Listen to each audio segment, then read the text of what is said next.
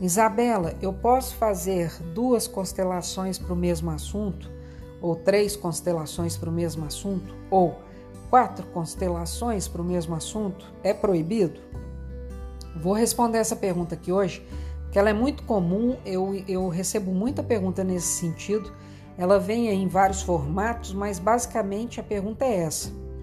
E aí eu fico devolvendo sempre para a pessoa assim, qual que é a motivação? Qual que é o motivo disso? Porque o porquê desse comportamento? Se é só para ficar validando ou descredenciando o que um outro profissional fez, aí a gente tem que olhar as hipóteses, o que está envolvido isso aí, né?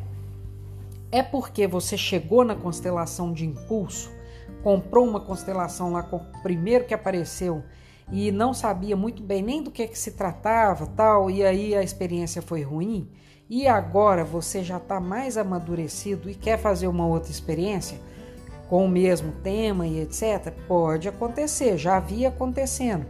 Não, nada na constelação é proibitivo. Então pode ser que a sua situação seja essa.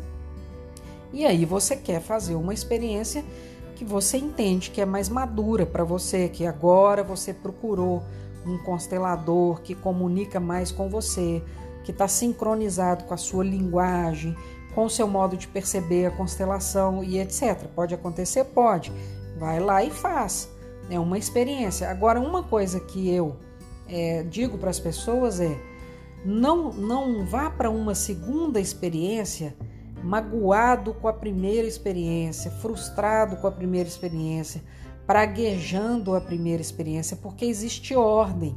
Ordem é assunto sistêmico e a gente tem que respeitar as experiências que a gente teve. Por quê? O que que te levou àquela primeira experiência? Foi um impulso seu? É você que é responsável por isso.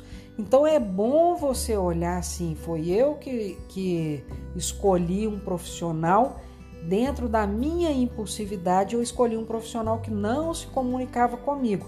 É muito melhor olhar e muito mais respeitoso olhar um profissional assim, lá da sua primeira experiência, com respeito, com zelo, se implicando na situação, se colocando como autorresponsável, porque daí você acalma a sua alma, acalma o seu coração e faz a sua segunda experiência com mais é, integridade, no sentido de você tá íntegro, tá inteiro, não tá dividido e nem com raiva do primeiro, entendem? Isso é muito importante.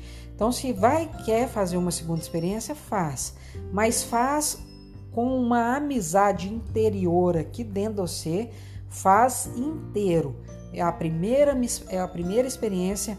Eu escolhi mal, eu escolhi por impulso, eu escolhi alguém que não tinha nada a ver com a minha linguagem, enfim, eu não sei qual foi o motivo que está te levando para uma segunda experiência, mas tenha, tenha é, um respeito pela primeira experiência, até porque a sua primeira experiência foi caminho, foi um trecho, fez parte da experiência seguinte.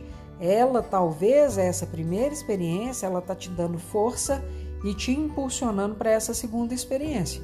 Vai saber, né? Então a gente sempre tem que honrar as experiências anteriores que a gente teve. Então vai com muita calma, tá? Nessa transição aí, para que você tenha uma segunda experiência mais efetiva, com um resultado melhor, com o coração mais apaziguado. Isso é importante. Então eu devolveria para essa pessoa que pergunta isso essa questão, né? Qual que é o motivo? E se há um motivo que tem mágoa, frustração, enfim, o que seja, reverencie a primeira, a primeira experiência para você fazer a segunda. Agora, para quem quer fazer três experiências, quatro experiências com o mesmo tempo, aí eu acho um exagero. A imagem que me vem à cabeça é a pessoa que quer ir nos. Vai no dentista, faz a cara põe massinha, põe resina, aí vai no segundo profissional, tira a massinha, põe resina, pede para olhar a cara de novo, aí vai no terceiro profissional, tira massinha, tira resina, pede pro profissional, olha a cara põe resina, põe massinha, sabe? Aí a pessoa vai ficar pulando de profissional em profissional, um comportamento compulsivo de querer olhar várias vezes o mesmo assunto e conferir os assuntos anteriores, isso é desrespeitoso com sua alma, com as experiências anteriores. É como se sempre você desacreditasse que você está nesse movimento de alma. Aí você não vai conseguir fazer nada. Eu acho interessante a espera. Quando alguém chega para mim assim, Isabela, tem três meses que eu fiz sobre esse assunto, mas eu queria fazer agora com você sobre esse mesmo assunto. E aí eu peço a pessoa para esperar, espera um ano, espera, sei lá, pelo menos nove meses, um ano, para que isso fique um pouco com você, calma, tenha, desacelera um pouco e tenha um pouquinho de calma que eu não acredito, eu nunca, eu acho sempre assim, né? Uma visão que eu tenho.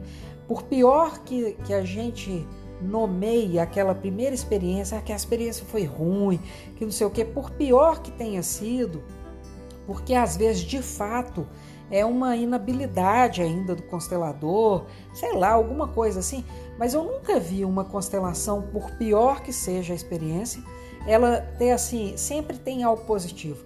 O ruim é bom. É, não, não existe uma experiência assim negativa que seja de todo ruim. Então, de tudo, de tudo mesmo, a gente tira algo positivo e tira força para ir para o próximo, para a próxima experiência, para o próximo trajeto, para o próximo trecho, para a próxima jornada. Então vamos devagarzinho aí, desacelera um pouco essa angústia, essa ansiedade. Não tem problema fazer. É, pode fazer? Pode. Eu só pediria a essas pessoas que, na hora que tem esse movimento de querer colocar algo assim de novo no campo, que faça primeiro essa integração aqui dentro, né, no coração e na alma com as experiências anteriores. Ok, eu acho que essa é a parte mais importante da historinha. Deixo com vocês um coraçãozinho e até o próximo podcast.